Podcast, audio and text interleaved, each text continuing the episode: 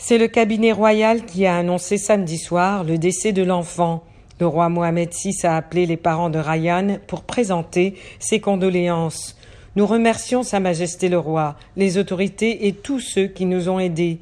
Que Dieu soit loué, a déclaré samedi soir le père Khaled Aouram à la télévision.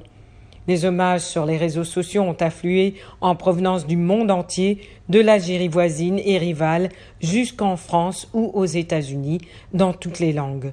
Le pape François, visiblement ému, a salué tout un peuple marocain qui s'est rassemblé pour sauver Ryan lors de la prière de l'Angélus célébrée au Vatican. Ryan est tombé accidentellement mardi dans un puits asséché de 32 mètres, étroit et difficile d'accès, creusé près de la maison familiale dans le nord du pays. Jusqu'à vendredi, les secouristes s'étaient efforcés de faire parvenir de l'oxygène et de l'eau à travers des tubes et bouteilles descendus jusqu'à Ryan, sans certitude qu'ils puissent les utiliser.